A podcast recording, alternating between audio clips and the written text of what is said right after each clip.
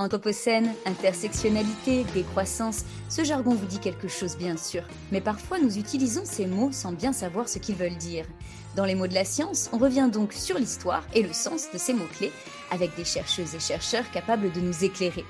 L'épisode du jour est dédié au vigilantisme, un anglicisme assez barbare qui désigne pourtant des pratiques anciennes et répandues aux quatre coins de la planète. Elle consiste à s'autoproclamer justicier, voire super-héros, passant à l'action avec violence pour maintenir l'ordre en lieu et place des autorités compétentes. Pour nous en parler en détail, nous recevons donc deux politistes, directeurs de recherche au CNRS, affiliés au Centre de recherche international de Sciences Po, Laurent Gaillet et Gilles Favarel-Garrigue. Messieurs, bonjour. Bonjour. Alors vous venez de publier un ouvrage intitulé Fier de punir aux éditions du Seuil qui raconte l'histoire du vigilantisme mais aussi les multiples déclinaisons de l'autojustice sur lesquelles vous avez enquêté de l'Inde à la Russie en passant par l'Europe et évidemment les réseaux sociaux. C'est bien ce qui fait l'intérêt, la force de ce concept de vigilantisme, il se réinvente en permanence. Alors commençons donc par la définition hein, de ce mot de manière simple. Que désigne le vigilantisme, Laurent Gaillet? Alors, le, vigilantisme, c'est le, recours hein, de la part de citoyens ordinaires à des méthodes violentes, généralement euh, hors du cadre légal, soit pour maintenir l'ordre, hein, ou en tout cas une certaine idée de l'ordre, ou pour punir soi-même les délinquants euh, en réponse à une présumée défaillance des services répressifs.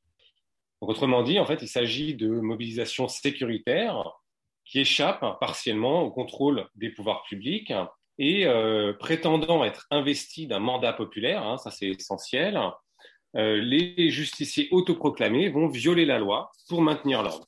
Alors il faut d'emblée, hein, euh, notamment pour une audience française, dissiper un malentendu, parce qu'il y a parfois une confusion qui peut s'installer dans le vocabulaire entre vigilantisme et vigilance. Hein. La vigilance, c'est plutôt ce qui relève des dispositifs de participation citoyenne au maintien de l'ordre dans le cadre de partenariats publics-privés Hein, en particulier dans la lutte antiterroriste, avec ces appels quotidiens qu'on entend dans le métro, euh, appelant à la vigilance de, chacune et de chacun. Euh, c'est aussi des dispositifs concrets hein, d'implication des populations dans la sécurité publique à travers des dispositifs comme celui des voisins vigilants. Hein, ce dont on parle, nous, le vigilantisme, c'est tout à fait différent dans la mesure où, euh, je le disais, il s'agit d'actions illégales et violentes. Alors, il a une longue histoire, ce mot. Hein. Quand est-ce qu'il naît, à vrai dire? Dans quel contexte, Gilles Favarel-Garrigue? Alors, le terme de vigilantisme est en fait euh, issu de l'anglais. Il se diffuse euh, au milieu du 19e siècle aux États-Unis. Il est apparu avant, mais il se diffuse à ce moment-là. Euh, en fait, au départ, c'est un terme espagnol, c'est le terme de vigilante, vigilantes, qui est utilisé aux États-Unis pour euh, désigner les justiciers qui, euh, dans le Far West, mais aussi dans d'autres régions des États-Unis, violent la loi pour maintenir l'ordre, c'est-à-dire euh, assument des fonctions policières et justicières en lieu et place euh, de l'État. Il se développe à la fois dans le Far West, mais aussi dans le sud des États-Unis et même dans les grandes villes de l'Est euh, à partir de cette date-là. L'objectif du développement du vigilantisme à ce moment-là, c'est la défense de la propriété, la protection de la communauté contre les agressions étrangères, contre les voleurs, contre ceux qui veulent s'en prendre à l'honneur euh, des familles des possédants. Et c'est pourquoi le vigilantisme aux États-Unis, à la fin du 19e siècle, se confond avec l'histoire du lynchage. À la fin du 20e siècle, on voit un double élargissement. D'une part, le terme se diffuse dans les pays anglo-saxons loin des États-Unis, euh, enfin pas des pays anglo-saxons, pardon, mais des pays où l'usage de l'anglais est important. Et on le voit notamment au Nigeria, en Afrique du Sud, comme l'ont montré les travaux euh, de notre collègue l'historien euh, Laurent Fourchard mais aussi en Inde. Et donc ce terme se globalise, se mondialise à la fin du XXe siècle. Une dernière extension, c'est aujourd'hui, lorsqu'on parle de vigilantisme numérique, de digilantisme, c'est-à-dire d'une forme d'actualisation de ces pratiques policières et justicières en utilisant les ressources des médias sociaux. Vous, venez finalement d'y faire référence. Il y a un champ d'études hein, qui existe sur ces pratiques euh, en sciences sociales, en sciences politiques. Vous deux, puisque vous venez de publier un ouvrage, euh, entre autres, sur la question, que vouliez-vous mettre à jour exactement? Que vouliez-vous apporter à ce champ d'études vous avez raison, hein, il y a une histoire des, des travaux sur le vigilantisme. Euh, ces travaux, en fait, émergent euh, essentiellement aux États-Unis à partir du début des années 70 et sont, dans un premier temps, dominés par des historiens américains qui s'interrogent sur la tradition américaine du vigilantisme. Hein. C'est le cas notamment de l'historien Richard Maxwell Brown, qui va vraiment, euh, à travers des travaux fondateurs, inspirer des générations successives de chercheurs. Euh, mais on a, à partir des années 2000, un renouveau de, ces travaux dans un double sens. Hein. Gilles, Gilles en disait un mot. Une extension géographique d'abord, hein, avec des travaux qui vont s'intéresser aux occurrences du phénomène hors du cadre américain, et ensuite une ouverture disciplinaire avec l'arrivée en force des anthropologues dans ces études sur le vigilantisme à travers euh, des enquêtes ethnographiques approfondies.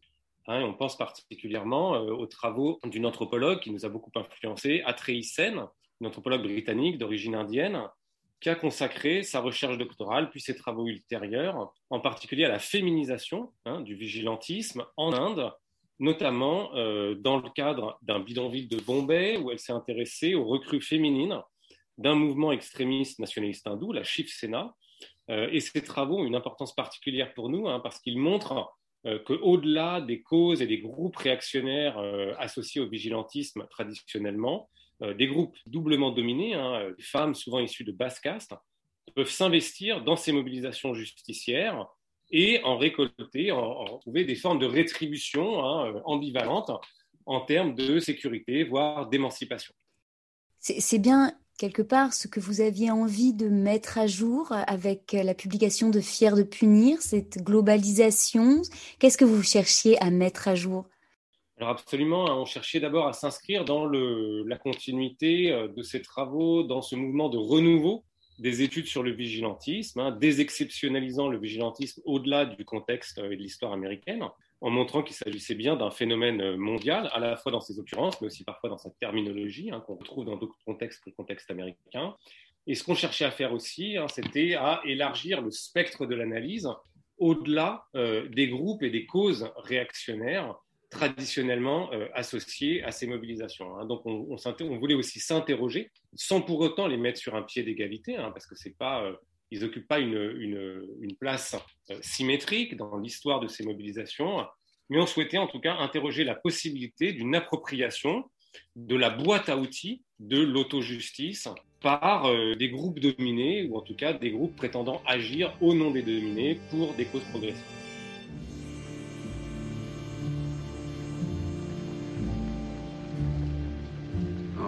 Animals come out at night. Whores, skunk pussies, buggers, queens, fairies, dopers, junkies. Sick, venal. Someday a real rain will come and wash all this scum off the streets. Alors on vient d'écouter un extrait du film Taxi Driver, un film de Martin Scorsese datant de 1976. On y entend Robert De Niro se plaindre de l'état des rues de New York. Euh, je cite, hein, il y a toute une faune qui sort de la nuit, etc., etc. Un jour viendra où une bonne pluie lavera les rues de toute cette racaille. Alors Robert De Niro m'a tout l'air de faire un bon modèle de vigilanté, hein, de justicier hors la loi. Au fond, c'est qui le vigilanté Est-ce qu'il existe un profil type, Gilles Favarel-Garrigue le vigilanté, disons que l'archétype du vigilanté est un homme blanc réactionnaire et xénophobe. Dans l'histoire du terme, de la manière dont il est employé, c'est ce profil-là qui domine. C'est quelqu'un qui va défendre ses biens, qui va défendre l'honneur des siens et qui est donc associé plutôt à des dominants. Alors certes, Robert De Niro n'est pas un dominant, mais lui, il est plutôt dans la rhétorique selon laquelle il doit s'imposer comme justicier pour nettoyer la ville hein, de ses rebuts, de ses scories. Le terme vigilanté est donc associé à des dominants. Il a une charge péjorative qui montre que c'est aussi un outil de domination sociale et raciale. Pour autant, on peut voir également cet outil utilisé par des dominés afin de revendiquer des droits. On le voit notamment dans des quartiers pauvres et relégués de grandes métropoles euh, soumises à la globalisation néolibérale depuis quelques décennies, par exemple en Amérique latine, où le vigilantisme va être une manière de revendiquer des droits face à une police qui s'est absentée euh, de ces quartiers et qui ne fait rien pour y maintenir l'ordre. Ça nous renvoie donc à la cause du vigilantisme, aux causes que défendent les vigilantes, c'est-à-dire qu'on a à la fois la défense des frontières, la protection des biens, mais aussi la, revendication de droits, y compris en lien des fois avec des visées émancipatrices, comme le montrait l'exemple euh, de, des travaux d'Atrévicène sur euh, l'Inde aujourd'hui. Oui, à, vous écouter, j'ai envie de vous demander de préciser, qu'on comprenne bien si euh, vous estimez qu'il y a quand même un, un, déclic, un moment donné où, quel que soit le contexte, le justicier, l'auto-justicier, le vigilante passe à l'action. Qu'est-ce qui motive ce passage à l'action? Alors, il peut y avoir hein, des, étincelles hein, qu'on retrouve dans différents contextes. Euh, la goutte d'eau euh, proverbiale euh, qui pousse au, passage à l'acte. Hein. ça peut être un viol, dans le cas par exemple des lynchages visant les Afro-Américains dans le sud des États-Unis au début du XXe siècle. Donc il y a ces, incidents stéréotypés hein, qui causent l'outrage de la communauté, hein, l'enlèvement des enfants, voilà, donc ce type de, de, crime perçu comme abominable dans un contexte historique donné, qui assure l'étincelle de la mobilisation. Hein. Mais par ailleurs, il est quand même toujours difficile de prédire les conditions de passage à l'acte exact. Euh, et ce qui semble le plus déterminant, c'est surtout euh, l'existence d'une situation d'impunité au moins relative, c'est-à-dire que les participants, avant d'agir collectivement, de punir par eux-mêmes et donc de violer la loi, anticipent les rétributions euh, pénales notamment possibles à leurs actes. Hein. Et donc la condition euh, de l'impunité, d'une attitude au moins relativement bienveillante de la police et des services judiciaires et décisive dans le, passage On le voit bien d'ailleurs dans l'extrait que vous avez passé de Taxi Driver, c'est-à-dire que les gens qu'il invoque, ce monde de la nuit, c'est des gens qui sont réputés vulnérables. Il est dans la rhétorique du nettoyage. Et ça, c'est quelque chose qu'on voit chez tous les vigilantés. La volonté de nettoyer la ville de ses rebuts, de ses scories, que personne ne viendra défendre si elles disparaissent.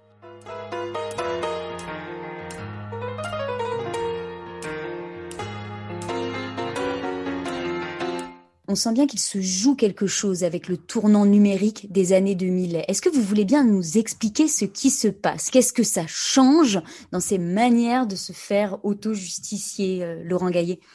Oui, alors euh, avant toute chose, hein, il s'agit de ne pas fétichiser euh, les transformations associées à l'ère dite numérique. Hein, les réseaux sociaux n'ont pas inventé la mutualisation de la surveillance, la dénonciation publique euh, ou les spectacles punitifs. Hein, ça, c'est très clair. En même temps, euh, la démocratisation euh, des réseaux sociaux et de leurs usages ouvre de nouvelles perspectives aux justiciers autoproclamés. Hein, D'abord, le développement de, ces technologies, de ces réseaux sociaux, vient accroître les risques de passage à l'autojustice en soulevant, en colportant des, émotions intenses hein, autour d'événements outrageant, euh, scandaleux. Deuxièmement, euh, le développement de ces réseaux sociaux, de ces infrastructures numériques, va accroître la tentation hein, et les possibilités de jouer au détective, soit seul, soit en groupe, avec tous les risques de bavure que ça implique. Un déchaînement de violence. Dans ce campement de Rome de Seine-Saint-Denis, les habitants restent marqués par les événements de la nuit dernière. La nuit, ils sont venus 15 personnes. Ils sont venus avec du, de essence pour y mettre du fou. Ils disent que nous, avec enfants, ils vont mourir tout de suite. Et à cause de tout le monde. Pas normal comme ça. Ça, c'est des. Armés de bâtons et de battes de baseball, de jeunes hommes venus de cités voisines ont terrorisé le campement. Ce qui a déclenché cette violence, une rumeur qui circule depuis le week-end dernier sur les réseaux sociaux. Une accusation de kidnapping d'enfants détaillée. Il y est question notamment de Roumains, d'un camion blanc d'un enlèvement en plein jour. Alors l'extrait de reportage que nous venons d'écouter date de 2019, quand des rumeurs de kidnapping d'enfants par des Roms se propagent en Île-de-France et débouchent sur de très sérieuses violences à leur encontre. Est-ce que c'est une illustration de vigilantisme en, France? Euh, Je me permets de vous le demander. En fait, qu'est-ce qui se passe très concrètement dans notre pays en termes d'auto-justice et en termes de, de violence de ce genre? Oui, avant de, répondre, il faut peut-être essayer de distinguer justement lynchage et vigilantisme. Les deux termes sont assez proches, mais néanmoins un petit peu différents. C'est-à-dire que là, dans l'extrait que vous avez montré, on voit très bien qu'il y avait une dimension assez euh, euh, éruptive en lien avec que des rumeurs qui s'étaient diffusées sur de prétendus kidnappings d'enfants dans plusieurs points euh, d'Île-de-France. Et il est d'ailleurs frappant de regarder que ce script, que ce scénario se retrouve dans bien des contextes. On voit le même usage des réseaux sociaux qu'on pourrait voir en Mexique, en Inde ou en Île-de-France, avec l'idée que les rumeurs se diffusent dessus, mais qu'aussi on va diffuser ensuite les images des détectives improvisés, la manière dont ils vont suivre des camionnettes pour euh, montrer leurs plaques d'immatriculation, puis les images des passages à tabac des prétendus responsables de ces kidnappings d'enfants. Donc on a ici un script qui est assez globalisé en lien avec des pratiques de lynchage qu'il y a dans le monde contemporain, dans différents endroits du globe. Le lynchage est différent du vigilantisme au sens où le vigilantisme est plus routinier, plus inscrit dans la durée, moins éruptif, que le mode d'action privilégié du vigilantisme, c'est plutôt la patrouille que le lynchage. Il s'agit de neutraliser le délinquant et pas forcément de le mettre à mort. Oui, merci pour ces précisions. Et du coup, je vous, me permets de vous reposer la question. Qu'est-ce qui se passe en France? On en est où, hein, finalement? Alors en matière de vigilantisme, on peut dire que jusqu'à présent, en tout cas, on est plus face à un spectre un phénomène social avéré. C'est un spectre, c'est-à-dire une menace, un outil d'intimidation, notamment dans des stratégies de mobilisation et d'interaction avec les pouvoirs publics. En d'autres terme, par exemple, lorsque des riverains sont excédés par un problème de sécurité en lien avec la drogue et la prostitution, il peut faire une forme de chantage au vigilantisme par rapport au pouvoir public. Si vous ne faites rien, nous agirons par eux-mêmes. Retenez-nous ou nous fonderons une milice. Ça ne veut pas dire qu'il y a d'immunité française au vigilantisme. Au contraire, on en voit quelques signaux faibles, quelques indices qui peuvent laisser penser que ce phénomène pourrait se développer. On le voit dans le domaine de la lutte contre les immigrés illégaux, et on a vu des exemples à Calais, par exemple, en marge de la jungle, de sortes de groupes euh, d'auto-justice qui essayaient de patrouiller dans les rues pour débusquer euh, les migrants euh, jugés auteurs de, de criminalité. On le voit dans le domaine de la lutte anti-drogue et on le voit surtout actuellement dans le domaine de la lutte anti-pédophilie. Le combat contre la pédophilie, c'est un combat qui est aujourd'hui euh, assez diffusé, qui permet l'éclosion de justiciers autoproclamés, de justiciers en herbe, qui de chez eux vont s'improviser détectives, vont parfois livrer les personnes à la police, mais parfois les rencontrer eux-mêmes, filmer les interactions dans des parcs, voire leur administrer leur propre peine, par exemple en les ligotant et en appelant les pouvoirs publics. On voit se développer ce phénomène-là et sur ce terreau de la lutte anti-pédophilie, on voit que derrière la cause extrêmement consensuelle de la lutte anti-pédophilie peuvent se, euh, se manifester des pratiques justement peut-être illégales en lien avec la volonté de détrousser les victimes, par exemple, de se défouler, de se venger de quelqu'un, etc. Donc c'est des choses qu'on voit se développer actuellement en France. Un grand merci, Laurent Gaillet, Gilles Favarel-Garrigue, c'était les mots de la science.